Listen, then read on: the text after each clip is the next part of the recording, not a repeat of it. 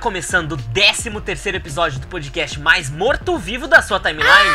E hoje nós vamos falar de uma das franquias mais adoradas do mundo dos games. Eu sou Leonardo Alves e mais uma vez em meu sofá virtual, Vigor! Fala, Ah, Vigor! não! Oi, gente. Estou aqui de novo contra a minha vontade. Infelizmente, fui forçado a vir mais uma vez. Ele não gosta de você, Léo. Ele só finge ser seu amigo. Ai, que absurdo. é, não, eu tenho amigos muito bons. E erguendo barricadas em todas as janelas para que nenhum vírus domine algum dos participantes, Lívia Cid. Fala, Lívia. Mentira que se eu precisasse eu sacrificava um de vocês pra sobreviver. Sacrifica o Léo. O Léo, o Léo, o Léo, o Léo. Léo, tá bom. Pior é que eu botei você como uma boa pessoa. Mentira, mentira. Já era, você vai ver no próximo. Tá lascada. Claramente o Henrique vai ser uma pessoa. E atrás do sofá, arriscando a vida de todos ao tentar esconder uma mordida que tomou na nádega direita, ele mesmo, Henrique Alves. Fala, Henrique. Gente, arranquem todos os sisos de vocês antes do apocalipse, viu? Porque dói pra caralho. No meio dos zumbis não vai ser legal. Então, como vocês já sabem, estamos aqui hoje com o Henrique com a cara inchada. E é. Tá doendo pra caralho, gente. É isso aí. Precisa é uma tragédia. Não vamos cobrar grande performance dele hoje, gente. Yay! No último episódio, falamos sobre o jogo mais ninja espacial da atualidade, Warframe, e se você ainda não ouviu, volta lá que tá valendo muito a pena.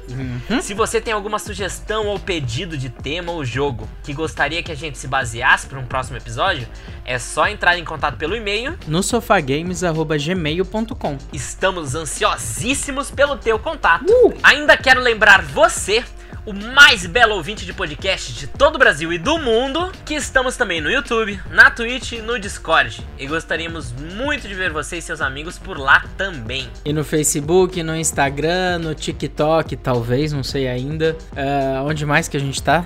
No Twitter, já falou, é na porra toda. Todo lugar! Daqui a pouco LinkedIn! LinkedIn também, manda jobs, faz favor.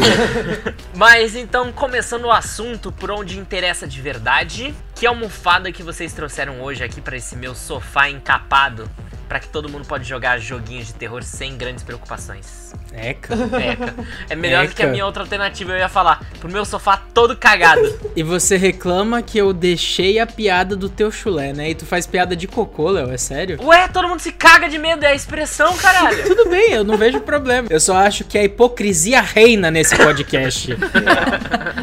É só o host que pode fazer piada. Eu não gosto muito de piada escatológica, mas eu não consegui pensar. Eu não consegui pensar em outra. tá tudo bem, a gente perdoa. Vigor, Oi! cadê a sua almofada, Vigor? Hoje, em homenagem aos vírus e doenças, eu trouxe uma almofada de coronavírus.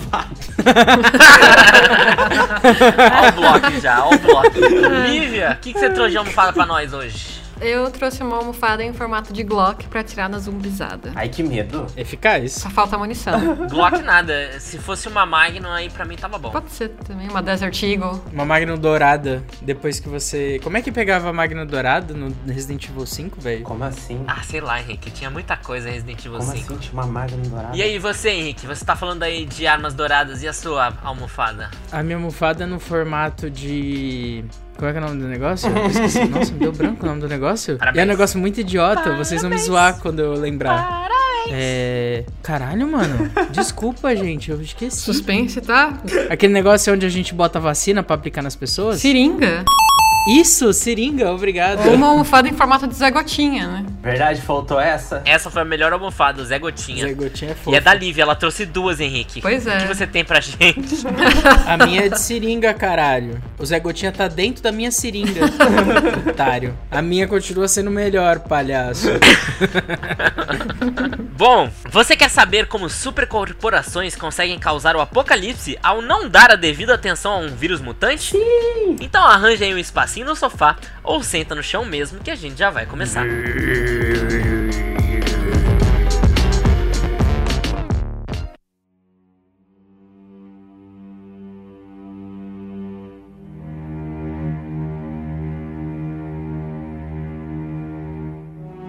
Henrique, então fala pra gente. Fala um pouquinho do porquê que esse jogo revolucionou os jogos de terror. Então, mano, é assim, eu acho que o, a principal questão aí é que, na verdade, ele deu identidade pra um gênero, né? Ele deu identidade pra um gênero que hoje se chama Survival Horror.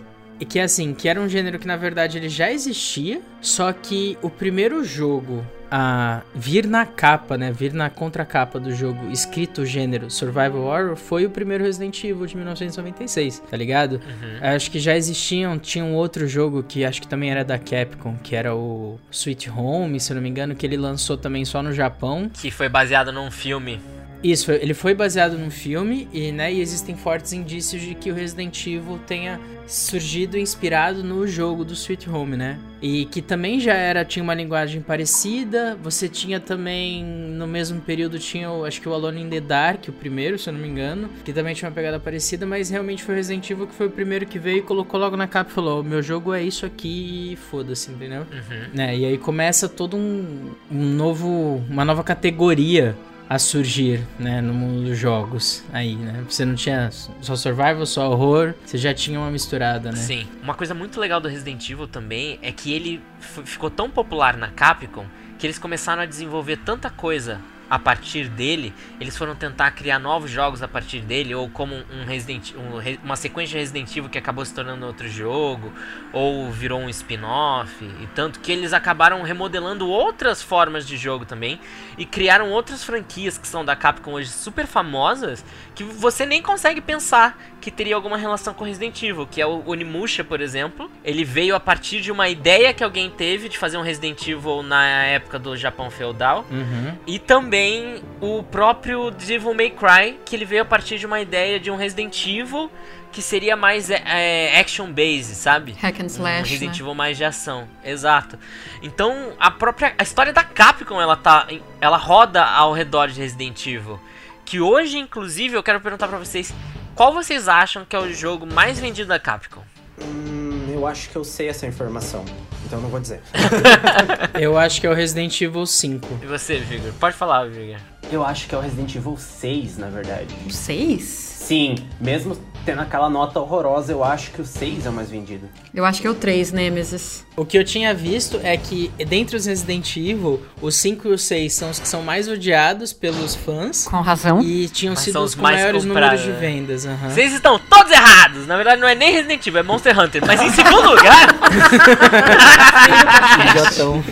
Acabou, tchau, vou pra casa. em segundo lugar é o Resident Evil 7, beleza. Isso eu acho que mostra muito essa questão do quanto mais recente as pessoas elas tendem a comprar muito mais. As pessoas estão muito mais envolvidas com jogos do que estavam há poucos anos atrás, né? Sim, é. ficou muito mais popular também, né? É, e um aumento de disponibilidade de plataformas sim. também, por exemplo. Exato. Você tem várias plataformas que tem acesso, sim. Mas então, é o 7 em segundo lugar com quase 8 milhões de cópias. Nossa. O Resident Evil 5 em terceiro lugar com 7.7, o 6 em quarto com 7.6, Resident Evil 2 Remake em quinto, aí só em sexto lugar vem Street Fighter, Monster Hunter de novo e aí mais um Resident Evil. Então, entre os 10 jogos mais vendidos da Capcom, 6 títulos são do Resident Evil. Isso é impressionante, porque a Capcom é gigantesca. Pois é. Mas a Capcom também tem franquias específicas que têm uma longevidade e uma fama grande desse jeito, né? Não é, não é como se eles tivessem tantas IPs também. Pois é. Eu acho que não tem nenhuma franquia tão grande quanto o Resident Evil. Ah, não. Em número de jogos, com certeza não. Em número de jogos, exatamente. Final Fantasy. Mas ela não é da Capcom, né? Tô falando da Capcom. Ah, tá, ok. E isso é legal de ver como,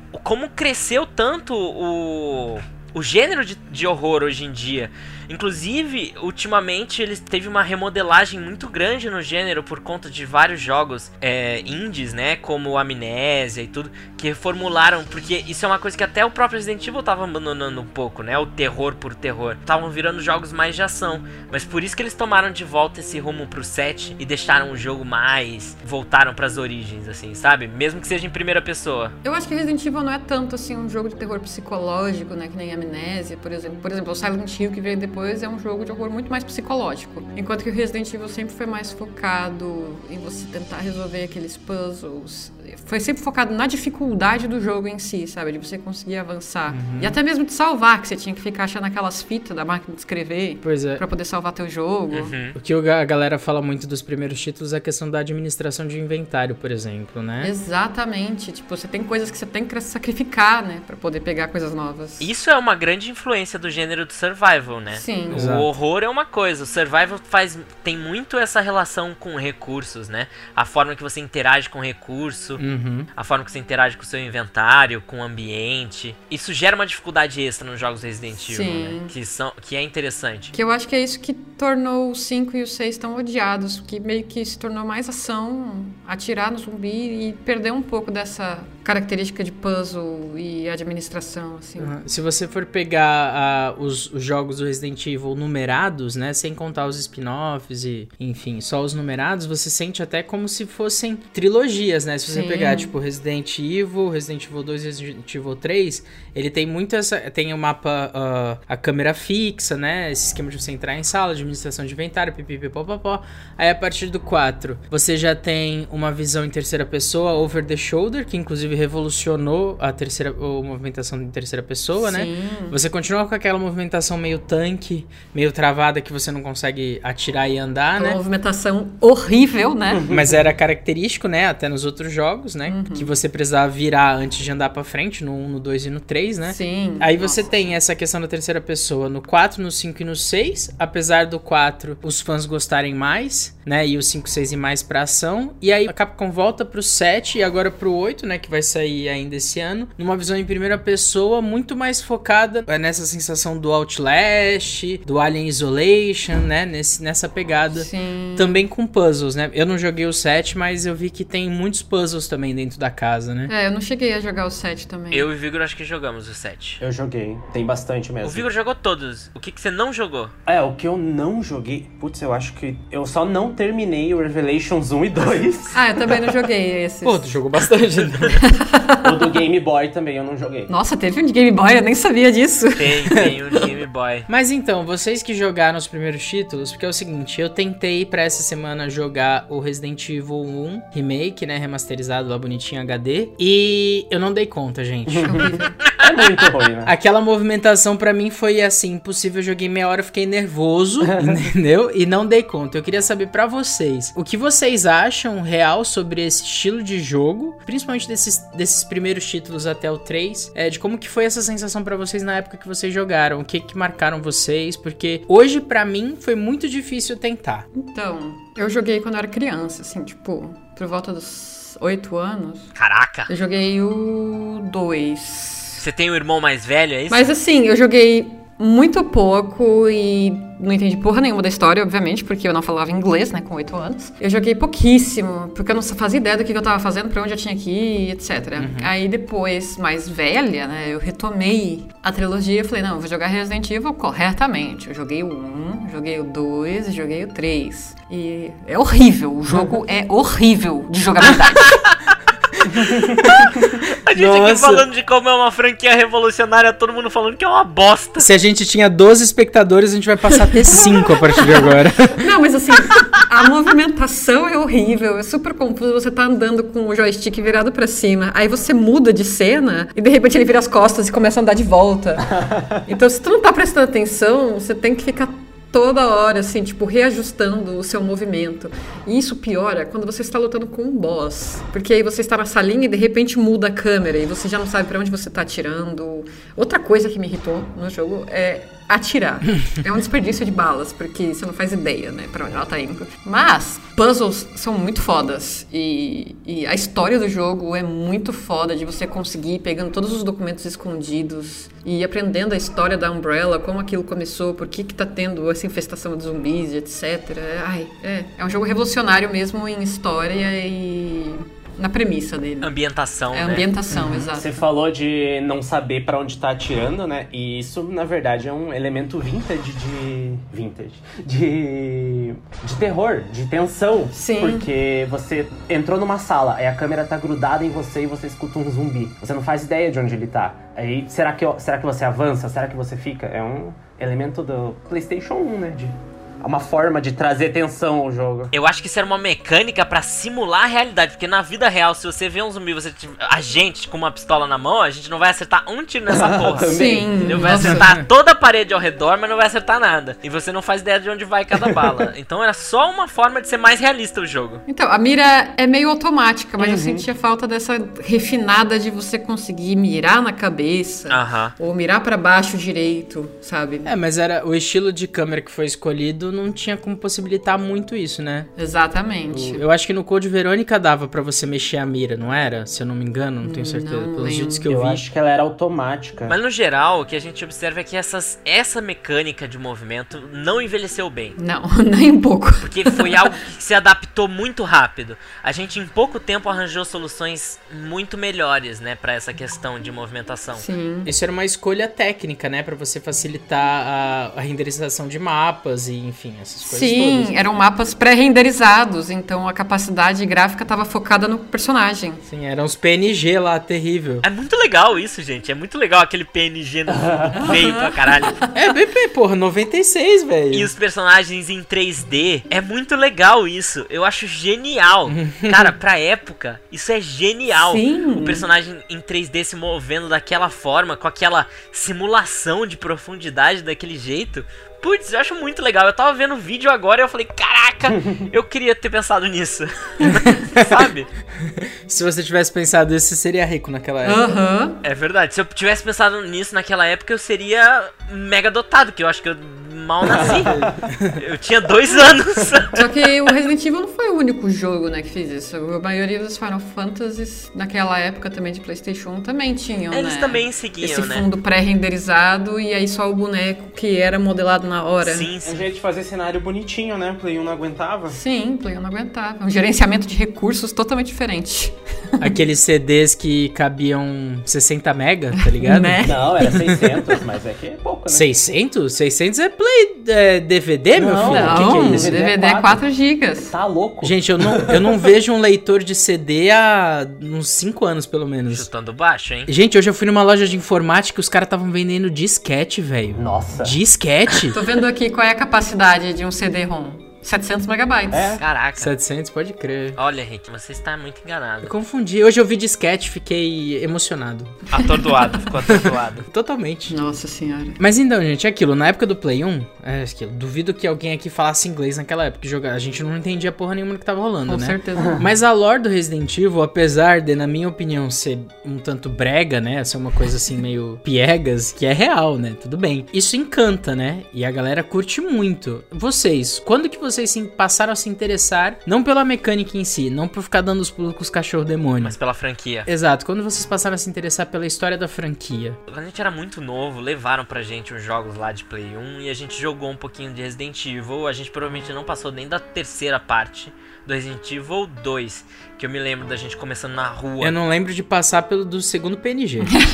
É, então, eu me lembro de muito pouco. Eu me lembro de morrer muito rápido. E que era impossível. E a gente falou, nossa, gente, esse jogo é terrível, esse jogo é ridículo, nada faz sentido. Porque a gente não tinha nenhuma capacidade de passar da primeira parte. Bom, naquela época a gente jogava Mario e Tekken, né? Sim. Fui eu com Silent Hill, assim.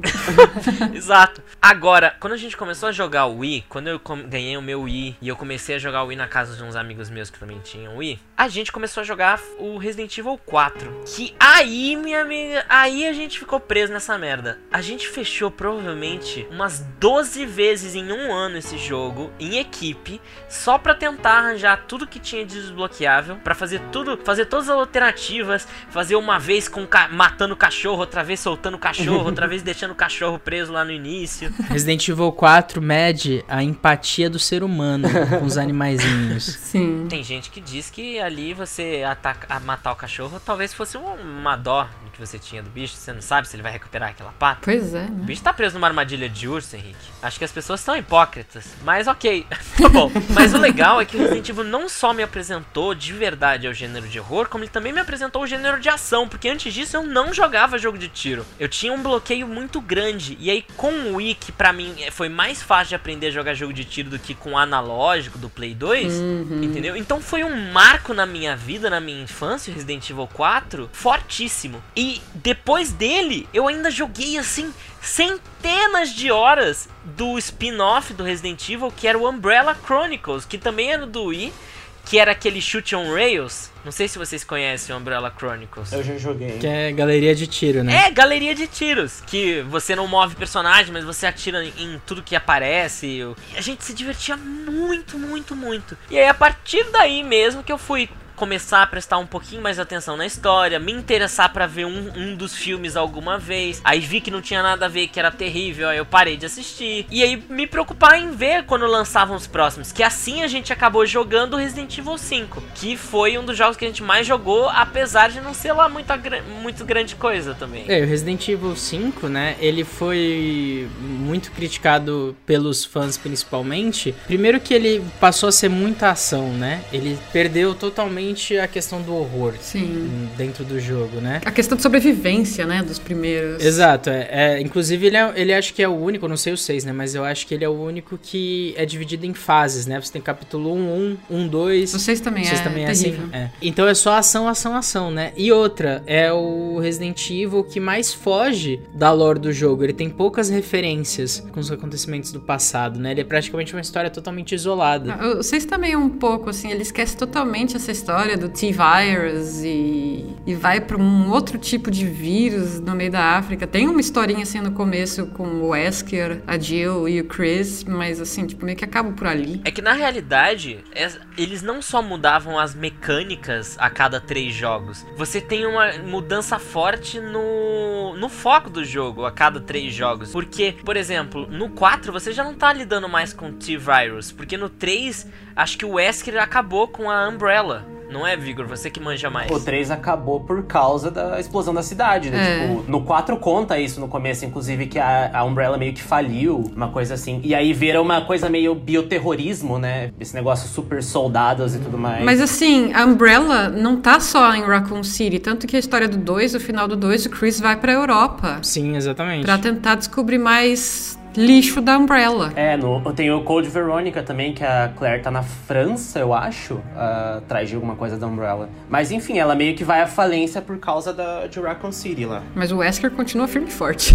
É, porque o Wesker traiu a Umbrella. Ele, ele faz parte da destruição da Umbrella, Sim. entendeu? Calma, Gaia. A Gaia tá fazendo barulho aqui brincando com a garrafa. Deixa ela brincar. Mas antes do 4, você já não tinha só o T-Virus, né? No 2 já é, acho que é o D-Virus, que é, o É. outro problema, que é baseado... Que Mas é uma outro- variação daquele. Exato. É aquilo. Eu, por exemplo, nem me tinha me tocado antes de parar pra pesquisar pra vocês verem a quantidade de informação, pré-informação que eu tinha da franquia. Eu nem sabia, nem tinha entendido que eram mais de um vírus. Eu achei que era mesmo só um vírus que se mutava de formas diferentes em lugares diferentes do mundo. Mas não, são pesquisas diferentes, Uhum. né? São inimigos diferentes mesmo. Então, na verdade, você descobre no Resident Evil Zero que eles descobrem o vírus progenitor. Aham. E aí, misturando com o DNA de uma sanguessuga, eu acho, um tipo de sanguessuga lá, Eu acho que é. dá origem ao T-Virus. Que é o vírus principal né, na trilogia primeira. E aí, com esse T-Virus que eles vão fazendo todos os outros bichos diferentes. Essas sanguessugas, elas aparecem muito nos jogos. Sim. Elas são aqueles bichinhos que se ra- rastejam por todas as paredes.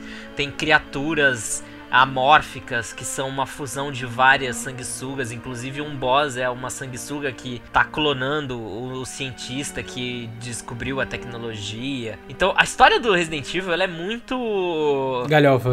filme B de terror. É uma galhofa muito legal, né? Sim. Se fosse um filme, seria e eles péssimo. fazem muita questão. Opa! Se fosse filme seria terrível. É muita galhofa e eles fazem questão de admitir que é galhofa, inclusive pelo final do- de todos os jogos. Aquilo, essa referência de que todo fucking jogo termina com alguém tacando um RPG na cara do Aham. último boss é muito boa. É muito em bom. câmera lenta, com a, sabe, com vários ângulos. de- isso é muito bom, é muito bom. É uma identidade muito boa. A Ada Wong, toda sexy na floresta com aquele vestido e salto, sabe? Super realista.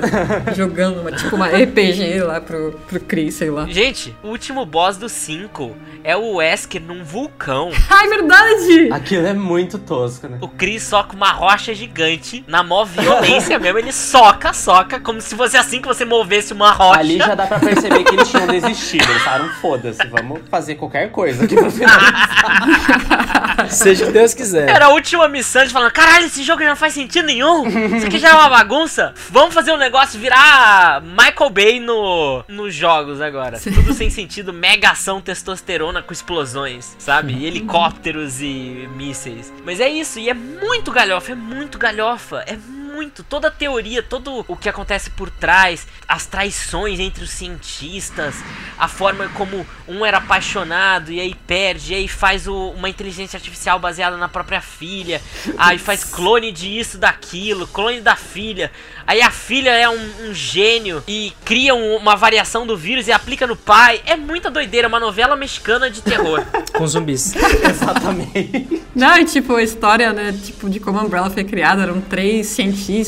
Eram Marcus, Spencer e o Ashford. E dois deles queriam fazer super soldados e o Ashford queria uma cura pra todas as doenças do mundo. E aí ele morre misteriosamente. Tan, tan, tipo, é tan, muito novela. O cientista bom e o cientista mal. Exato, tipo, porra. Incluindo um dos cientistas maus era o Wesker, inclusive. Ah, o Wesker aparece depois. Ah, não era ele? Não. Eu achava que ele era um dos infiltrados logo no início. É James Marcus, Or- Oswald Spencer e Edward Ashford. Ah, aí o tá. Ashford morre, que era o que queria curar. O Wesker já tá desde o Resident Evil 1, tá? Do de 96. Sim, sim, ele- mas ele aparece assim, tipo, como o Zero conta a história antes do 1, né? Aham. Aí você aprende sobre a história. Ok. O Marcos, ele é o vilão do, do Resident Evil Zero, que ele é um dos fundadores. E aí ele é morto, junto com a sanguessuga mãe.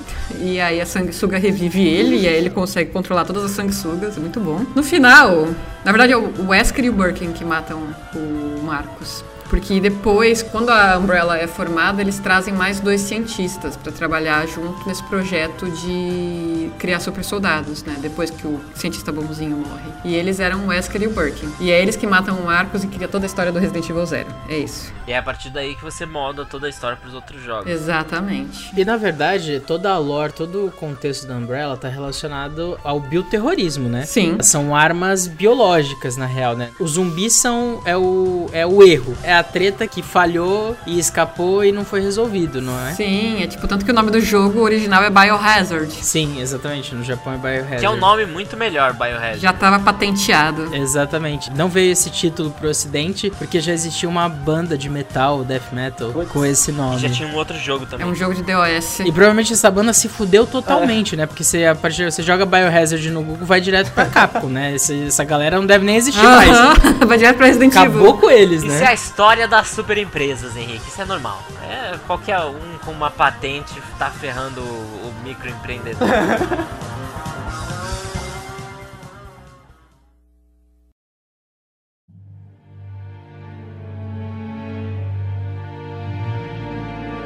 Mas então, apesar dessa história ser muito, muito tosca, mas muito divertida. Não, eu não acho tosca. Por que que o filho da puta não me conseguiu fazer um filme melhorzinho, gente? Tem tanta coisa pra fazer o filme. Por que que ele me fez aquilo? Eu sei por quê. Eu sei. Pode falar. Por causa de duas pessoas. Uma se chama Paul Anderson e outra se chama Mila Jojovic. É assim que fala o nome dela? Eu nunca sei falar o nome dela. Jojovic. E eles são casados. Eles são casados? São. Nossa. Ei, isso aí não é... Como que é o nome disso aí? Nepotismo, fio. Nepotismo. Total. Pelo amor de Deus, gente. Que isso? É uma vergonha, cara. A gente botou como um dos objetivos aqui, eu e o Henrique, a gente ia assistir os filmes pra poder gravar o episódio. Coragem. Pra dar uma curiosidade ou outra aí sobre os filmes em relação, analisar o que, que tinha de semelhante, blá blá blá blá. Blá, blá, blá, O. Henrique conseguiu ver todos. Não sei como. Na verdade, eu acho que só metade dele tá aqui. A outra metade dele, o cérebro dele derreteu. Apodreceu. Eu acho que é por isso que meu dente ainda dói. eu assisti o primeiro. Aí eu falei, eu não vou conseguir ver tudo. Eu não vou. É impossível. E aí eu assisti o último. Nossa, é muito ruim. Caraca! Eu assisti o primeiro eu falei, isso é tão ruim, eu não vou conseguir ver mais. Mas, não, eu vou assistir, não tem como ser pior. Não tem como os próximos serem piores do que o primeiro. É aí que você se engana. O pior é que depois que você assiste todos, você pensa, gente, um é uma obra de arte. Não, impossível, não dá, não dá, não dá. O 2 e o 3 são menos piores. Gente, eu assisti o primeiro, os efeitos são terríveis de ruim. Eu assisti eu falei, meu, esses efeitos são muito ruins. O sexto é pior! O sexto é pior, as coisas são mais convincentes no primeiro, cara. é absurdo. E é muito. Nossa, meu Deus do céu! Eu só conseguia ficar tonto com aquela cena de ação. O cara usa sete takes por segundo, maluco, Pra mostrar um míssel voando, uma bala acertando alguém. É muito absurdo, gente. É muito absurdo. Vocês já viram aquele vídeo Busca Implacável? Que é da fi- de uma menina que vai pra França Não. e aí o pai vai. e é sequestrada e o pai vai atrás dela. Ah, você diz Taken. Taken, exato. Sim, sim. É, se você vê os cortes e a edição desse filme, é tipo muito em linha com Resident Evil. Ah, mas não fala assim. Mano, mas eu vou te dizer, o roteiro desse filme é tudo brega. Aham. Real, é tudo brega, tudo velho. brega. É tudo brega. Eu acho que no quinto filme, é no quarto ou no quinto, que agora eu não vou lembrar mais. É assim, o filme acaba com a Mila Jovovich pelada em algum laboratório e acorda nesse mesmo laboratório pelada. Em todos os filmes é assim, basicamente. E tem um que ela acorda em, em um desses dois filmes, e aí ela tá numa sala é, tubular, né? Com o símbolo da Umbrella no chão. E aí dá um pane no- na luz. Eu acho que é o Wesker que vai. é- acho que é no quinto, que o Wesker vai ajudar ela junto com a Ada Wong. E aí dá um pane no sistema, tipo, desliga o sistema de segurança. E aí, na lateral da sala, abre uma gaveta com uma roupa de couro. De Femme Fatale assassina, e aí ela sai, veste aquela roupa. Eu falo, ah, não, não, não, não pode ser verdade isso. Você tem que admitir que é em linha com os jogos. É verdade. Ai, mano, mas pelo amor de Deus, Real. não pode ser, velho. É tudo tão prega. Os diálogos são tão ruins, velho. O roteiro, eu já vou dar spoiler porque o filme é de 2002, né? Foda-se. O plot twist do filme, do primeiro filme, né? Porque pra quem não lembra, a Alice e o outro são, o outro cara lá são agentes que perderam a memória, né? Depois que o vírus saiu, que eles guardavam a mansão, né? Que era fachada pra Umbrella. E aí eles vão, re- vão relembrando é, o que eles tinham perdido de memória. E aquilo rolou porque o agente estava apaixonado pela Alice. E ele achou que a Alice queria acabar e fuder com a porra toda. E ele vai e quebra o vírus. E libera o vírus e mata todo mundo, velho. Saca? Tipo, é uma história de amor. Que bosta. Mais ou menos, né? Porque ele muda, ele vira casaca assim muito rápido. Pois Ele fala, é. Ah, você não vai comigo? Beleza então. Tá bom, É, fica aí. mas é, Eu é vou isso, vender é tudo, esse vírus, é tudo eu fraco, aqui, eu velho. vou embora. Exato, é muito fraco, é ridículo, velho. E assim, acho que a principal crítica da galera é que o ele não os, os filmes realmente não têm relação direta com os jogos, né? Ele tem inspirações, mas é um são é uma obra A parte. à parte, exatamente. Né? Você tem algum- referências a personagens, a alguns acontecimentos, mas eles têm uma linha cronológica própria, né? Uhum. E eu acho que isso era uma principal crítica, né? Não sei se de repente parece agora tudo indica que o reboot da série, né, que vai lançar mais um filme agora esse ano, vai trazer um pouco mais daquilo que são os jogos, da história e da lore dos jogos. A animação da Netflix, você tá falando? Isso, isso, é o, exato. Eu achei que fosse live action, mas não é animação. Vai ter uma série também. Assim, eu tenho completa convicção já de que vai ser uma merda. A gente tá em 2021, todo mundo sabe que filme de jogo não funciona. Deveriam parar de tentar. Cara, mas não é o Paul Anderson, não é o Paul Anderson que vai dirigir, tá tudo bem. E a Mila Jovovich não vai Mesmo atuar. assim, nenhum filme de jogo funciona. Eu tenho um problema muito grande com essa ideia de que filme é tipo é a forma suprema de apresentar uma mídia, sabe? Então tudo tem que ser adaptado pra filme. Até mesmo filmes antigos são adaptados pra filme. Tudo tem que ser adaptado pra dar dinheiro, gente. É isso que tá acontecendo. Exato. É aquilo. Gente, acho que isso é consenso absoluto, É né? horrível. 99% de todo ser humano do planeta sabe que é uma bosta, velho. Mas tem seis filmes. Esses caras tão milionários, tá ligado? Existe um nicho. Vendeu pra caramba. Sim, a bilheteria foi muito grande. É assim, eu tenho certeza que quem é fã de verdade de Resident Evil dos jogos vai assistir os filmes. E quem não joga nada do. Não. Vai. Eu assisti. Te garanto que vai, não, cara. Eu acho que não. Vai. Ah, não, você tá falando dos próximos, né? Eu viajei, eu achei que você tava falando dos Não, e dos antigos também. E dos antigos. Em algum momento Não, a pessoa. os antigos eu acho que não. O pessoal reclama muito, não O gosta. pessoal se afastou muito, né? Depois dos primeiros. Sim, mas tem assim. uma coisa de fã, tá ligado? O fã sabe que é uma bosta e vai e, e assiste. Foi gosta de sofrer. Foi- é, faz parte, faz parte do ser fã, tá ligado? Meu problema principal com os filmes é que, assim, tipo, não é como se faltasse personagem feminina pra Mila Jovovich interpretar, sabe? Tem a Jill Valentine, a Barry, o Barry, uh, o Barry Homem. É, é, eu já ia falar, opa, estamos confusos aqui. Estamos confusos. A Claire, etc. A Ada, etc. Assim, tipo, então não faltou. A Jill Valentine é uma puta personagem fodíssima. Por que, que a Mila Jovovich não podia ter feito um Resident Evil, um filme todo baseado... Porque ela não ia conseguir. Será? Porque ela não ia conseguir. Ela tem que ser ela, porque é a única cara que ela tem. O pessoal ia criticar mais, porque ela é muito É ruim. aqueles atores que só interpretam ele mesmos, né? É! Antes de alguém cancelar a gente, é assim, que bom, ficou rica, maravilha, parabéns, fez teu trabalho, seja feliz, maravilha. Mas é ruim, velho. A mina é ruim, não vou fazer o quê? É ruim. Tô dizendo que a atuação dela não precisava ser boa, mas assim... Só precisava ser uma atuação. Podia, é, exato, ela podia estar atuando. Ai, que cruel esse comentário. A Kristen, Stewart- a Kristen Stewart dá de 10 a 0 nela.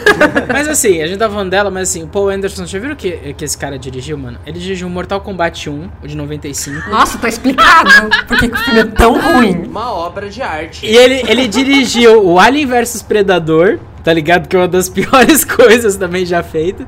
E fora, tu olha a filmografia dele, aquilo parece um catálogo de jogo dos anos 90 do Play 1 mesmo, tá ligado? Tipo, parece Twisted Metal, esses jogos assim, tipo, meio Sigil 100. É essa pegada que ele gosta, velho. Como ele conseguiu dirigir tanto filme? Quem ele conhece? Com quem ele tem ligações em Hollywood? Porque não é possível. Ah, deve ser rico, né? É nicho, é nicho, não tem jeito, né, velho? Não, todos esses filmes são muito O ruins. foda é que dá bilheteria, né? Por isso que deixa ele fazer É ainda. isso, claro, claro que sim. O Resident Evil, eles, eh, os filmes não deram, não ficaram bilionários, tipo um Avengers da vida, mas lucraram pra caralho. Que tá justificando a Capcom continuar lançando na mídia, tá ligado? Eu vou te dizer que, inclusive, nesses aí, com isso de tá- deles captarem, por isso esse cara continua ganha- ganhando oportunidade de dirigir outros filmes, eu tenho tentado de todo jeito só assistir tudo na legalidade, bonitinho. Se não tem nos streamings, ver quanto que tá ali pra alugar. Sabe, porque vamos, vamos valorizar os ati- Esse eu fiz questão. Eu queria poder tirar do meu histórico da Netflix pra ninguém saber que eu vi o último filme na Netflix. Eu queria ter visto ele pirata pra não contabilizar pra esse filho da mãe. Eu não quero fazer parte disso. Eu não quero incentivar esse O negócio. algoritmo não pegar, que aí é problema. Eu vou botar um, lá um dislike, eu já tinha esquecido. Ó, parando agora pra botar um dislike. Senão a Netflix vai te recomendar todos os filmes do Paul Anderson. Né? Voltando pra parte que interessa, então, gente, vamos esquecer este capítulo triste das nossas vidas agora. Deleta. Vamos voltar pros jogos. E... Dos últimos jogos, só eu e o Vigor jogamos o 7. Acho que sim. É, eu não joguei nada. Eu vi stream do 7. Serve? Conta. Serve, Conta, serve. conta. Serve, serve. Tudo que eu fiz do gênero foi jogar uma meia hora de Alien Isolation e eu acho que eu não dou mais conta. Não dá pra mim. Eu não tenho capacidade pra isso. Pra terror em primeira pessoa. É, eu, eu fico de verdade, eu, eu tremo, todo, não dá. Eu demorei dois meses pra terminar o 7. Ele é um jogo super curto, porque eu não tinha coragem de jogar. Foi dois meses enrolando. Eu tenho muita vontade, mano. Eu vi os vídeos, vi os reviews, tá ligado? Nos, no- nos canais que eu acompanho. Me dá muita vontade, mas é, é só é só abrir a tela inicial que eu já falo, não vai rolar, velho. Não vai. Eu preciso, sei lá, fazer em live pra tá meio distraído, tá ligado? Porque não dá. Sim, tem que jogar com alguém. Terror em primeira pessoa é a criação mais diabólica Ai, do século XXI, com certeza, porque, caralho, é muito claustrofóbico, não tem condições. Aquela primeira parte que você levanta da cadeira e aparece o velho lá pra te perseguir, fugiu o nome do velho, foda-se. Aquilo é muito claustrofóbico. Eu, a primeira vez que eu tentei, eu parei ali já, tipo, 15 minutos de jogo, porque não dava. Foi igual. Foi igual. É. Foi igual pra mim. Igualzinho, igualzinho. Eu acho que essa experiência base Resident Evil 7 é impossível você ter a experiência de outra forma. Eu comecei a jogar mó empolgado que tinha entrado no Game Pass. Eu falei, caraca, vou jogar esse negócio finalmente. Comecei, fiz a primeira missão, aquela primeira parte explorando a, a casa, fazendo os puzzles. Demais ali. Eu não sei se vocês. É que agora eu tô sendo muito específico, viu, gente? Pra quem não jogou o jogo, assistam uma live, corram atrás, tem no Game Pass. Sabe? É, é É, legal. vai jogar, vale a pena. É um bom jogo, tenho certeza absoluta. É. Aí você passa por uma primeira fase, parte do, do jogo onde você explora a casa e você começa já a dar um nó na garganta, que aquele lugar é tudo muito bem trabalhado, design, você, todos os corredores muito fechados e tudo. Aí você encontra a família. Que aí é impossível. Aí cara. acabou. É impossível. Aham. Porque eles criam essa mecânica de que tem esses caras o tempo inteiro circulando no ambiente, arriscando a sua vida. Não importa que você já passou daquela parte, não importa que você já sabe onde estão as coisas, a pessoa pode aparecer a qualquer momento te agarrar pelo pescoço. É aleatório. O percurso dele eu acho que é aleatório. É tipo, tem um- uma, uma parte do mapa que ele vai aparecer e ele vai aparecer aleatoriamente pra te seguir. Sim. E é diabólico isso. Imagina jogar isso em VR. Eu não tenho coragem, mas eu tenho a curiosidade. Puta, deve ser muito maluco, velho. Eu tenho muita curiosidade. A galera passou muito mal no início, né? Porque tava pouco calibrado, né? Eu nunca vou jogar esse jogo. Joga assim, Lívia, joga assim. Eu me cago de medo. Eu não tenho medo de filme de terror. Eu amo filme de terror, mas é você me botar num jogo de terror que, puta, não rola. Eu ainda vou, eu vou, eu vou jogar essa porra. Eu vou jogar. Eu acho que é a apreensão, sabe, de ser pega e morrer que me deixa muito nervosa. Eu só consegui voltar a jogar porque a, a. Eu realmente fiz o início, chegou naquela parte, eu falei. Eu até avisei o Vigor, eu falei, Vigor, eu não consigo. Eu larguei, desliguei essa merda. Desliguei. tá errado isso, tá errado! É errado isso que eles estão fazendo comigo. Mas é crime, é crime. Jogo é pra se divertir. Eu quero me divertir. Não ficar mais estressado. E eu não sou uma pessoa assustada. Eu quero Yoshi's Island, Yoshi Island, por favor. Eu, exa- eu não sou uma pessoa assustada. Eu gosto de jogo de terror, eu gosto de coisa de terror. Eu não costumo me assustar, mas era uma sensação de claustrofobia desesperadora, cara. Aí eu desliguei e falei: não vou mais jogar isso nunca, nunca. Até que a Luana comprou o Play, o Play 4 Pro esses dias. Aí a gente arranjou a cópia do Vigor. Foi a tua, né, Vigor? Você tá com o meu jogo? Tô, tô com o teu tá jogo. Com o meu jogo, né? Tinha esquecido já, se não falasse nada, Agora só pós-pandemia só que você vai pegar esse negócio de novo. Ah, não. E já era, É, Igor. é, rapaz, é, rapaz. Fiquei com vontade de jogar agora. Aí agora, a gente resolveu. Não, eu e a Luana a gente falou: vamos pegar um final de semana e vamos fechar esse negócio, rapaz. A gente sentou sexta-feira à noite. Sentou, chorou. A Luana, pra quem não sabe, aí divide a P com o Léo em Curitiba. Isso. A Larissa é minha namorada, a Luana mora com a gente, tem a Willa também. Eu divido apartamento com pessoas. E cachorros. Mas aí a gente começou a jogar e a gente maratonou até umas 3 horas da manhã. E aí eu me toquei de um negócio, cara. Eu não gosto de Resident Evil, não. Sério? Mas por quê? Por causa da breguice toda? Qual que é? Não, não. Eu acho inclusive que o 7 tem um avanço muito legal. Um avanço muito legal. Ele funciona muito melhor. A gente jogou muito o 5 e tudo. A mecânica do 7 é, nossa, milhões de vezes melhor que a do 5. Milhões de vezes melhor. Mas ao mesmo tempo, eu eu tenho dois problemas muito grandes com ele. Primeiro, ele tem lutas de boss que, que eu acho assim fraquíssimas. Eu acho que o Resident Evil nunca conseguiu fazer e vai demorar muito ainda pra ele conseguir fazer uma uma sensação de você se mover numa sala sentindo que você tem um controle real dali. Eu fiz um boss, tem uma cena do boss que, na verdade, todos os boss do 7 Vigor são muito pequenas as salas, É né? artificial, né? É artificial. É, a sensação é de que tem um script ali e basta você realizar algumas ações que o script vai se fazendo. Tipo, você não tá realmente controlando a luta. né? É, você não tem nenhum controle. O que eu vi, pelo menos, é que a galera tava falando, é que porque, na verdade, também isso não é o foco principal do jogo. O 7, inclusive, ele volta muito para algumas características dos jogos de origem, que é a questão de, de solucionar pequenos puzzles, né? Essa ação em si, que você sentiu falta, pelo que eu entendi, a galera que é mais fã raiz é, não questionou porque teve muita coisa que eles voltaram atrás em relação aos dois títulos anteriores, tá ligado? Aí entra também uma outra questão que me incomoda demais nos jogos Resident Evil. As coisas não morrem com um tiro na cabeça. Sim! E pra mim, um dos maiores prazeres na minha vida é derrubar as coisas com um tiro na cabeça. Eu preferia que viessem oito bichos ao mesmo tempo e eu matasse cada um com um tiro na cabeça do que eu tivesse que dar oito tiros no tiro. Na Oito tiros no tiro, não. Oito tiros na cabeça de um pra ele cair, entendeu? Então, mas isso tá muito ligado mesmo ao teu estilo de jogo, né? Sim, Porque sim. você tá querendo uma pegada muito mais ação. Ou quando na verdade, quando se trata principalmente de um survival, às vezes nem compensa você gastar munição em alguém. Às vezes compensa você passar furtivamente, ou enfim, ou só ir passando rapidinho. Total. Você não precisa, às vezes você nem deve desperdiçar a tua munição em alguns casos, tá ligado? Uhum. Eu e a Luana, a gente deu tanto load, a gente deu tanto load, porque a gente passava, a gente fazia uma parte e falava, nossa, eu acho que a gente gastou o dobro de balas do que precisava.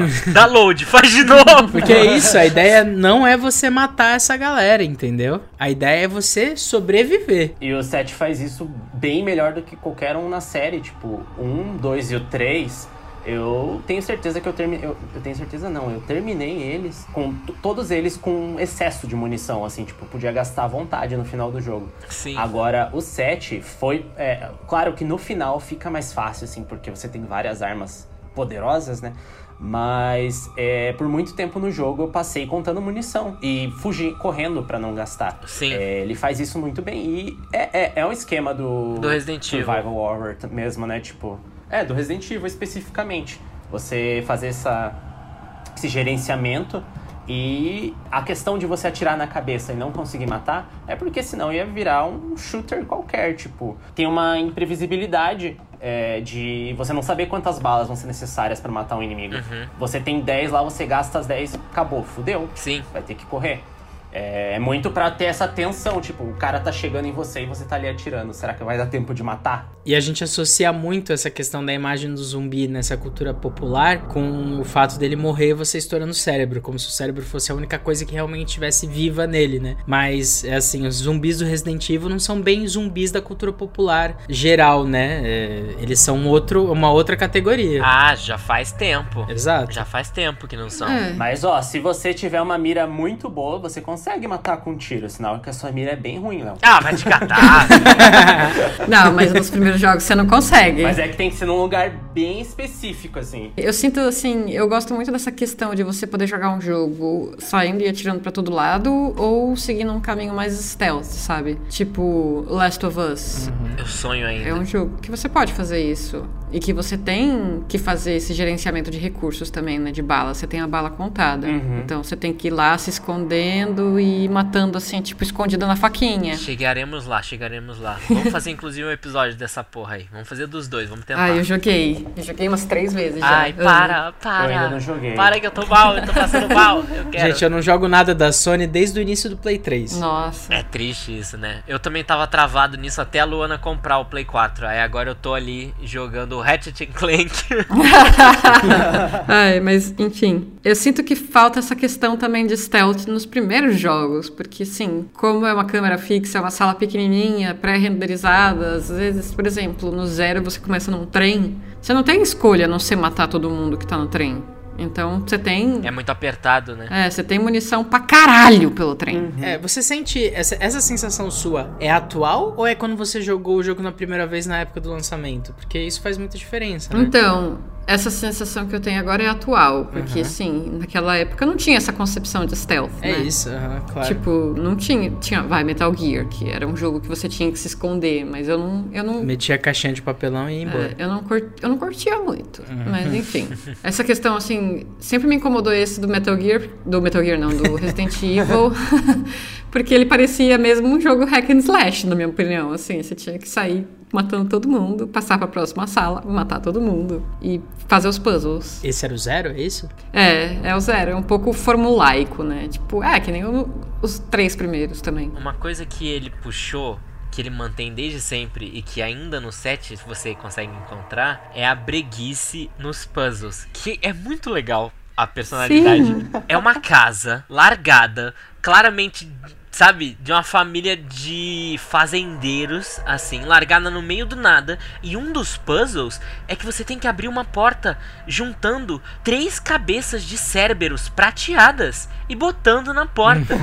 Quem faz? Quem é que vai lá e faz esses sistemas? Eu vi na internet que tem umas falas que o Ethan solta sendo tipo, quem é que montou isso, gente? O que que tá É acontecendo? isso, cara! Inclusive, é, dentro do próprio jogo tem é, informações sobre a empresa que fez, e é a mesma empresa que fez os puzzles do, da mansão do Resident Evil 1. que legal, velho. Eles contrataram a empresa pra montar um sistema de segurança na casa. Por isso que é brega, né?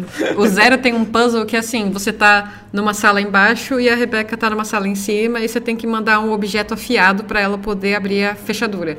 E aí você tem uma faca no seu inventário, você obviamente vai mandar a faca. Não cabe no elevadorzinho Então você anda pelo trem e acha aquele picador de gelo do tamanho da faca e cabe no elevador. Então você fica tipo muito, porra, é de fuder, né? Isso é o conceito de design mal feito. Preguiça. Mas o conceito da breguice vem daquelas estatuetas É. que você tem que encaixar. As, os medalhões espalhados são coisas que não condizem com a realidade das pessoas que estão ali, entendeu? Mas isso tudo tá dentro da linguagem de filme B, tá ligado? É, é, Apesar dele ser brega, ele tem um flow próprio, entendeu? A partir disso, também tem uma outra pergunta. O que, que vocês querem que venha na próxima, na sequência? Hoje mesmo eu já tava vendo um novo vídeo de gameplay com design dos lobisomens que vão ter na próxima sequência. O que, que vocês acham disso? O que, que vocês esperam dessa mistureba toda com lobisomem, mulheres gigantes e assim vai dentro do Resident Evil? Como se ele já não fosse uma mistureba, né? Eu sei o que, que eu O quero. que, que você quer? Eu quero co-op. Porque eu gosto de jogar co-op. Co-op, sim. Um co-op que nem o do 6, eu acho. co-op salvou o 5. Eu acho que ele nunca mais vão meter um co-op na vida, assim, dentro de um Resident Evil numerado. Eu acho que vai demorar muito mesmo. Com esse sistema de primeira pessoa que eles estão, não faz mesmo sentido, né? Que todo Não. esse terror tá muito envolvido também o fato de você estar totalmente sozinho, né? Mas co-op, co-op, qualquer coisa em co-op é bom. Até, até Warframe co-op é bom. Será que é impossível fazer um jogo de co-op de terror de verdade? Será que é impossível fazer as pessoas ficarem assustadas jogando em equipe? Não, tem uns aí. Eu não sei, porque a nossa primeira reação sempre vai ser fazer piada, né, com o nosso amigo. Então, é, eu, eu não acredito que a gente tenha o mesmo nível de imersão. é, não vai Não ter. mesmo. Se bem que eu me lembro que no Wii eu jogava um jogo que era terrível de ruim, mas a gente se assustava, que era um tal de Obscu Obscure. Nossa. Obscure. Nossa, eu adoro esse. É, eu me lembro que a gente cagava, a gente morria de medo, cara. E a gente jogava esse em co-op. Verdade, né? Ele era, ele era É, multiplayer. porque era, a gente era criança boba. É diferente. a gente não sabia o que, que era isso. A gente tinha medo do jogo do Harry Potter, cara. É isso, velho. Eu morri de medo do Hagrid, velho. Do Hagrid. Andando no labirinto no Harry Potter 2 do Play 1, velho. Aquele do Play 1 também era uma coisa feia pra caralho, aqueles modelos. É, eu tinha medo daqueles gráficos, velho. Me assustava, me assusta até hoje.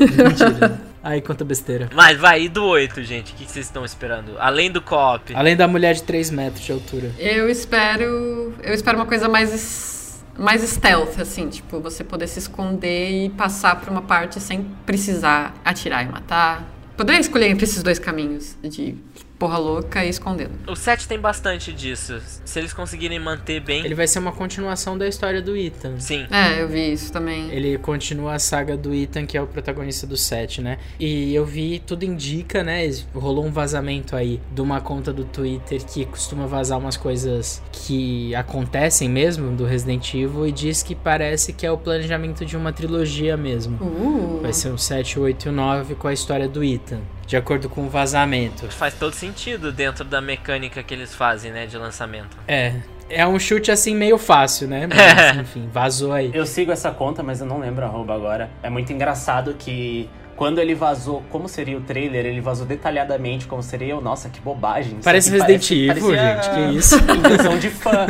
Não, tipo, invenção de fã. Aí eu tava assistindo a- o lançamento do PlayStation 5 e começa a passar o trailer literalmente como o cara descreveu. Eu, Não é possível.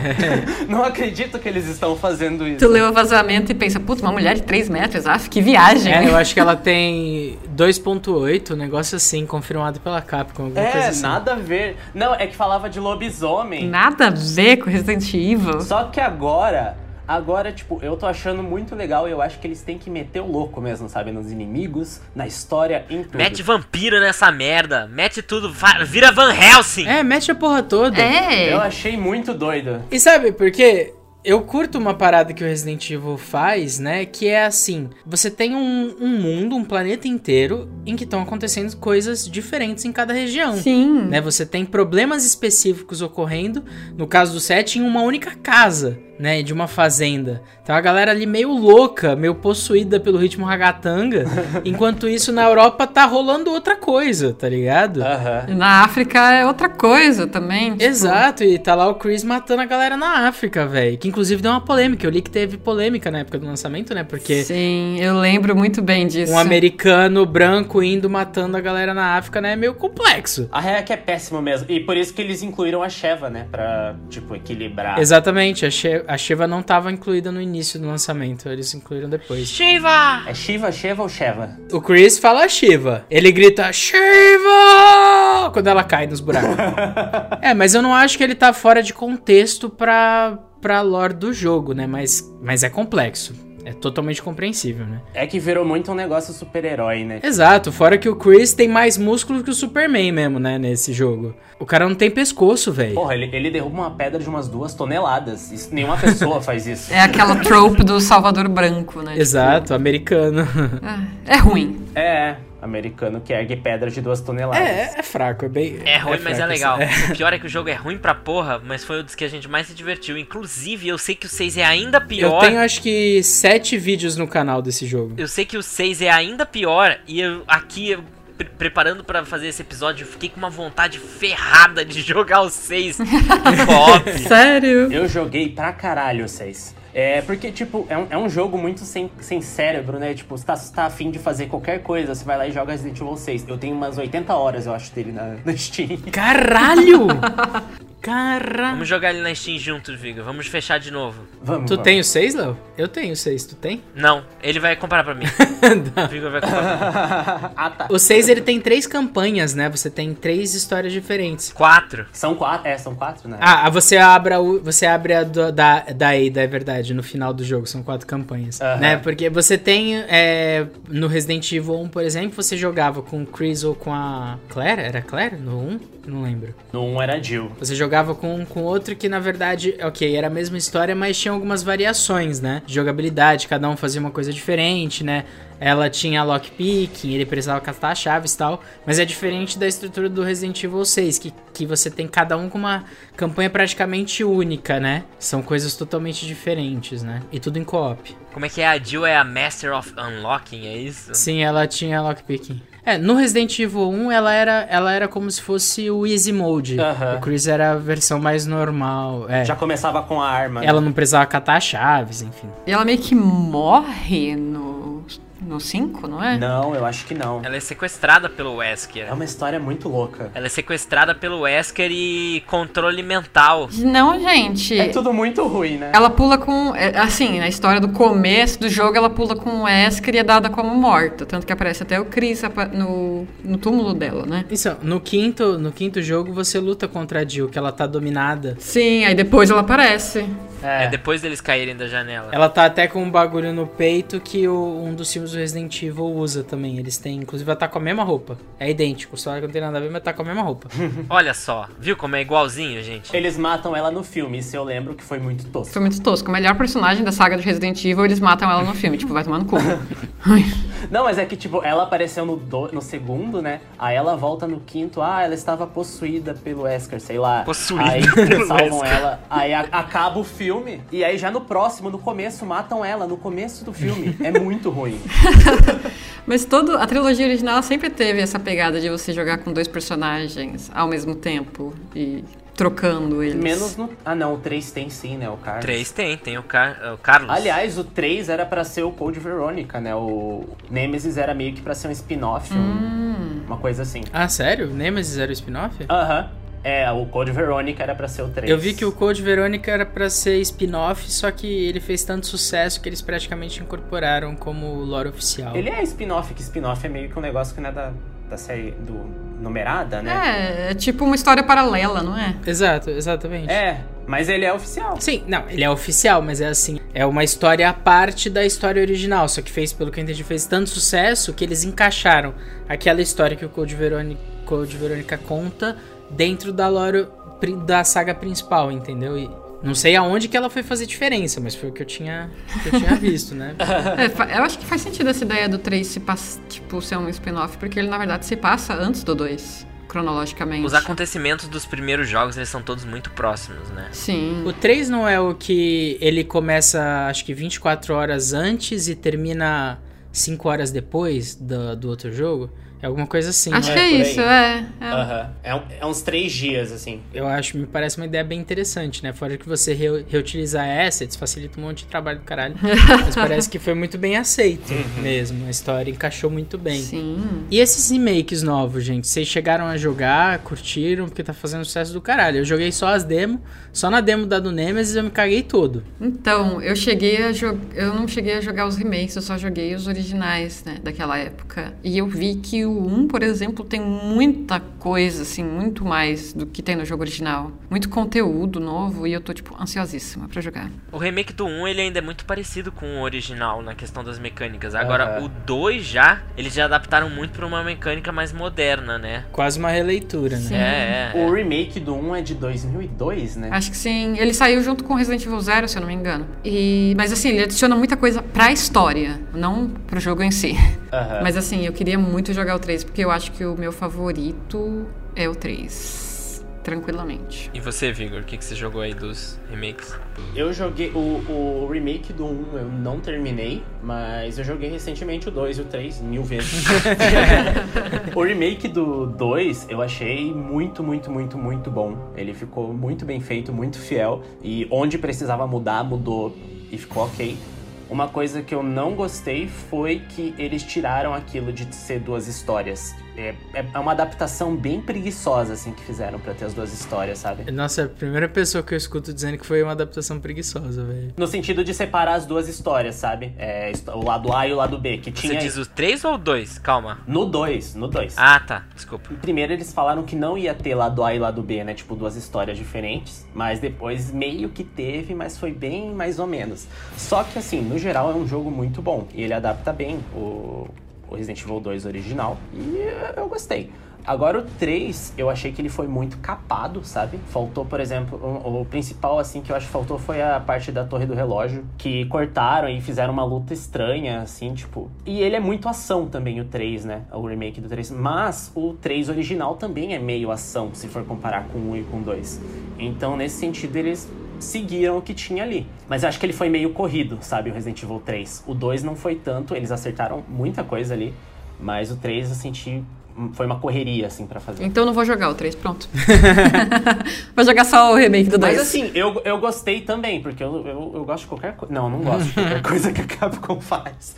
Mas eu gostei, eu gostei, só que podia ser melhor, sabe? Vocês acham que agora eles provavelmente vão fazer um remake dos spin-offs, por exemplo, do Zero? Ou eu chutaria algo próximo do Code Verônica? Ou vocês acham que eles vão mexer no 4, por exemplo? Eu acho muito difícil eles mexerem no 4. Eles já estão mexendo no 4. Mas eles estão mexendo mesmo? Eles já estão fazendo. Estão fazendo. Já, já vazou as sets, já até que eles estão fazendo. Ah, eu, eu vi alguma coisa que eles estavam mexendo, é real. Eles estão fazendo e vai sair em 2022 o 4. É, não sei se vai ser uma releitura ou se vai ser uma melhoria, né? Um remaster. É que a, a, é, a Capcom dá pra perceber, dá para perceber pelos vazamentos que eu tô acompanhando na real, que eles estão tentando Fanzaço mesmo, né, velho? Eu sou. Vai é eu atrás. Eu fico, eu fico lendo o dia inteiro ali no Twitter, sabe? As coisas que o cara Gente, eu sou fala, fã assim. preguiçosa.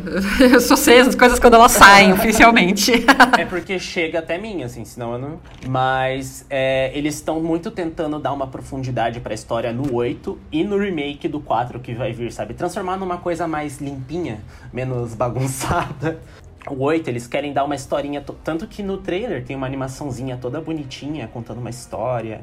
Vai ser uma coisa muito mais cinemática do que todos os anteriores. Inclu- Inclusive até o 7. Então o 4 também vai ter isso. Eles vão dar, tipo, backstory pro Dr. Salvador, sabe? O cara da Serra Elétrica. vai ser.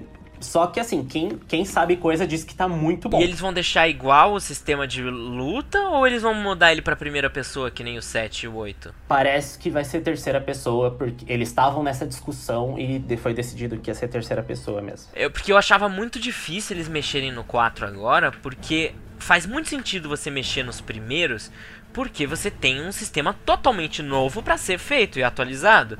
Aí vamos ser, eles atualizaram o 2 e o 3 pra sistemas parecidos com como foi feito o 4, 5 e o 6. Aham. Parecido, melhores, porque são mais novos até, né? Mas parecido.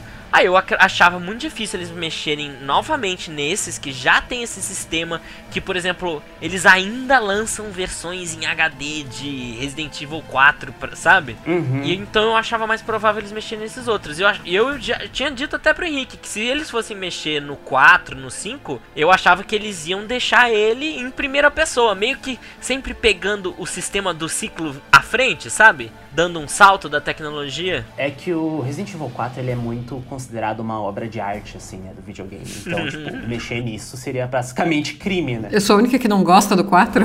Nossa, ele é muito bom. O pouco que eu joguei, eu curto. Mas assim, vocês jogaram 4 recentemente já? Não, eu joguei na época que saiu. Não, faz tempo. Eu comecei no Wii esses dias e é terrível. Tá muito ultrapassado. Tá, tá terrível, assim, de jogar. E, então, tipo, é a hora de um remake. É um jogo de 16 anos já. Ai, gente, a gente tá muito velho já, mano. É de 2004 ou 2005? 2004, eu acho. É um jogo de 17 Nossa. anos já. Ele já tá muito velho. Então, é hora de um remake. gente, como assim? 2004 foi tipo ontem. Léo, quantos anos eu tenho, Léo? O que, que tá acontecendo? Henrique, você é grupo de risco, Henrique, já? Gente, eu faço 30 esse ano pra vocês terem noção. Jesus, os 30 estão chegando. A gente tá virando os boomer tiozão daqui a pouco falando de game, velho. Daqui a pouco as crianças do Fortnite vão olhar pra gente. Que que esses caras tão achando que sabe de videogame aí? Que caralho é esse? Criança da Fortnite, ninguém joga mais Fortnite. Ninguém joga mais Fortnite, você tá louca. A gente não joga porque a gente é velho e não entende, Lívia. É assim que funciona. eu não gosto de Fortnite, tentei. Novas tecnologias, tem muita coisa na tela. A gente gosta de minimalismo. Ficar atirando enquanto constrói casinha. Você tá maluco, velho? É bizarro. Você é louco. Ou é Minecraft ou é Call of Duty, gente. Mas eu lembro que eu só joguei. Pensei em jogar a trilogia original porque tava saindo 4 e eu tenho esse problema, assim, né, na minha cabeça, que eu não posso jogar um jogo sem jogar os anteriores. Se for uma história contínua. Final Fantasy é outra história. Mas como tem toda uma história do Resident Evil que é interligada entre os jogos, eu fiz isso. Aí depois eu joguei o 4 e fiquei decepcionada, mas tudo bem. Ó, fazendo a pesquisa mesmo com as dificuldades de gameplay ali dos primeiros jogos, por conta da lore, eu fiquei com vontade de dar uma aprofundada aí quando eu tiver um tempo, já tô com alguns instalados aqui na Steam, porque realmente me deu vontade de testar essas mecânicas, porque querendo ou não, principalmente em relação aos primeiros, eu não lembro de nenhum momento da minha vida ter parado pra experimentar esse estilo de jogo, tá ligado? E a lore me deu uma empolgada pra experimentar assim. É, uma coisa que eu reparei é que eu era extremamente, muito mais paciente quando eu era mais nova. Porque eu tava jogando aqui hoje e eu cheguei no primeiro boss Isso é a idade, do Resident. Evil Zero. A idade É, faz isso com a gente. Cheguei no primeiro boss do Resident Evil Zero, que é um escorpião gigante, e ele me matou e eu fiquei, eu dei um chilique. Mas não vai jogar essa merda. Quando você era pequena, você tinha tempo. Você não era uma proletária. Entendeu? Eu tinha Agora tempo. somos todos proletários. Ah, O meu tempo vale, não dá pra ficar morrendo seis vezes no mesmo boss, galera. Tem que ser de uma vez. Eu calculo quanto custa a minha hora. Exato, tem que matar de primeira, não tenho tempo pra isso não, viu? Exato. Se não valer o valor da minha hora, eu nem jogo. Eu trabalho dois empregos, mentira. Tenho dois empregos.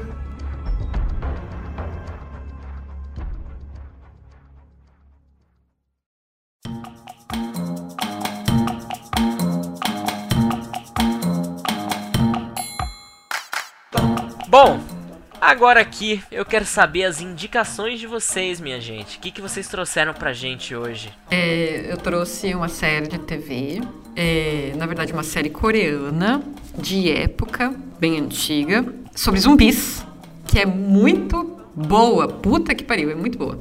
Chamada Kingdom. Tá no Netflix, se eu não me engano. Meus pais adoram, velho. Nossa, é muito boa, né? Estou ansiosíssima pela terceira temporada. Nunca vi, mas eles falam toda semana, eles perguntam: Você já assistiu Kingdom? É muito bom. Assiste! Eu vi uns pedacinhos.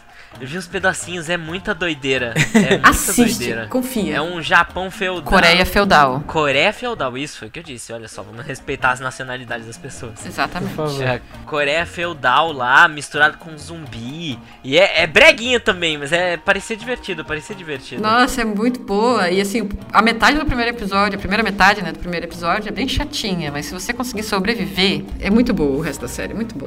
Vigor, qual é a sua indicação para nós outros? Hoje, em homenagem a Resident Evil, eu trouxe como indicação um outro clássico do Não do Survival Horror, mas jogos de zumbi. O Zombie Ate My Neighbors, do Super Nintendo. Zombie Ate My que Neighbor. isso, velho. Eu não disso. acredito. O Vigor, ele sempre desenterra as coisas, cara. É que assim, você indica os negócios indie que eu não conheço. Aí eu vou lá e pego alguma coisa do fundo do baú que você não conhece pra indicar. Entendeu? O esquema. Tem na, na Nintendo Switch Online? Não, tem na internet pra baixar a ROM. Se vira aí. É. Lembrando que se você tiver a cópia física, não é ilegal jogar a ROM no computador, mas só se tiver a cópia física, hein, galerinha? Sério? É, eu acho que é mito, Henrique. Não é verdade? E Vigor, mas explica um pouquinho o jogo, vai. Ah, é, um- é um joguinho de zumbi, de, de fases do Super Nintendo que você controla duas. ou, é, um menino ou uma menina que estão usando óculos 3D daquele dos anos 90, sabe? Tipo, hologra... É, como é que fala? Aquele coloridinho. E aí você tem que matar os zumbis e resgatar os seus vizinhos que estão espalhados pelo cenário. E é isso. É um jogo simples, né? É Super Nintendo, é bem básico. Bom, e Henrique? O que, que você tem de indication? Na real, eu trouxe duas indicações. Ah, ó, se Cala a você boca. falar a minha. Cala a boca. A minha primeira indicação é um site chamado Resident Evil Database, que ele é uma página brasileira dedicada ao universo Resident Evil, muito completo, muito bacana, que inclusive tem um podcast próprio que se chama Face Your Fear, é um podcast só pra tratar sobre a lore do Resident Evil. Eles têm um canal no YouTube que tem entrevistas com dubladores, Saca? É realmente um trabalho muito bacana. Quando eu tava fazendo a pesquisa, eu fiquei muito impressionado com o trabalho. É de uma mina chamada Monique Alves, saca? Ela tem um trabalho muito legal mesmo. Então eu queria deixar essa primeira indicação aqui. E a minha segunda indicação agredir. é de uma série amada e odiada por todos. Não, não é o que você tá pensando. pode. é uma série amada por uns, odiada por muitos, não. chamada The Walking Dead. Ah, e é o seguinte, Ah, antes de me julgarem, eu vou explicar. Porque foi anunciado que agora será a última temporada que lançará agora em 2021. Finalmente vai acabar essa bironga. Caraca, Pra mim acabou na 5. achava que era impossível. Pois é, vai acabar. Eles vão fazer metade da última temporada agora em 2021 e a outra metade, a mid-season, termina em 2022. Então, finalmente, a gente vai poder é, expurgar isso dos nossos corpos e encerrar um capítulo que para muitos foi complexo na nossa no nosso desenvolvimento, porque a gente se chocou com a morte de alguns, com a morte de outros, depois da metade pra frente a gente cansou da porra toda. Basicamente, a série, ela é a própria encarnação audiovisual de um zumbi, né? Ela morreu pra gente na temporada, sei lá, na terceira, quarta temporada, e ela tá se arrastando até agora. E ela tá tentando pegar a gente e não catou ainda. Bom, a minha indicação é um filme dos anos 2004, dos anos 2004. É um filme de 2004 que é daquela dupla britânica de comediantes, aqueles é, Simon Pegg, Nick Frost. Ah, eu sei qual que é. Eu ia indicar essa, você deu sorte. É, oi, você ia indicar esse? Ia. Eu pensei nisso, eu falei, não, eu tenho que fazer a minha indicação antes do Henrique, cara, porque ele vai indicar essa merda. É o filme Todo Mundo Quase Morto. Que é uma comédia, assim, genial com os gêneros de zumbis. É genial, genial. Ele não termina tão bem. Já tô dando spoiler, assim, que ele não termina tão bem quanto ele corre. Mas o filme é muito legal. É muito legal. Eu me lembro de dar muita risada com o filme. E eu acho que é uma interpretação muito boa dos zumbis. Então, bota aí na sua lista pra quem não assistiu. Não faço ideia de onde dá pra ver. Mas vale a pena, Mas vale procura pena, aí. Dá teus pulos. Essa dupla faz filmes muito bons também, assim, que são sátiras né, de vários tipos de filmes bregas. Tanto que o nome de- desse filme em inglês é um, é um trocadilho com Dawn of the Dead, né? Eu já assisti aquele do alienígena deles também. Sim, do fim do mundo. É um de polícia. Sim. É muito bom. Esses tempos eu tentei assistir uma série deles de fantasmas, mas é ruim da Amazon. Quando eu lembrar o nome, eu indico pra vocês. Eu assisti um que é Slaughterhouse Rules, que é um filme tipo que um moleque vai pra uma, um internato e lá embaixo do internato tem umas cavernas que tem um monte de monstro, que aí sai e começa a matar todo mundo. É deles também, é muito engraçado. Nossa, eu nunca ouvi falar disso, É mano. muito engraçado. É uma mistureba, eles fazem de tudo. Delícia. Tá bom. Falou, gente. Muito obrigado. Estamos junto. Valeu! É nóis, beijos, matem zumbis, fiquem Tchau. em casa, não vamos espalhar mais vírus doido. Esse episódio ficou bem em linha com a nossa situação atual, né? Mundial.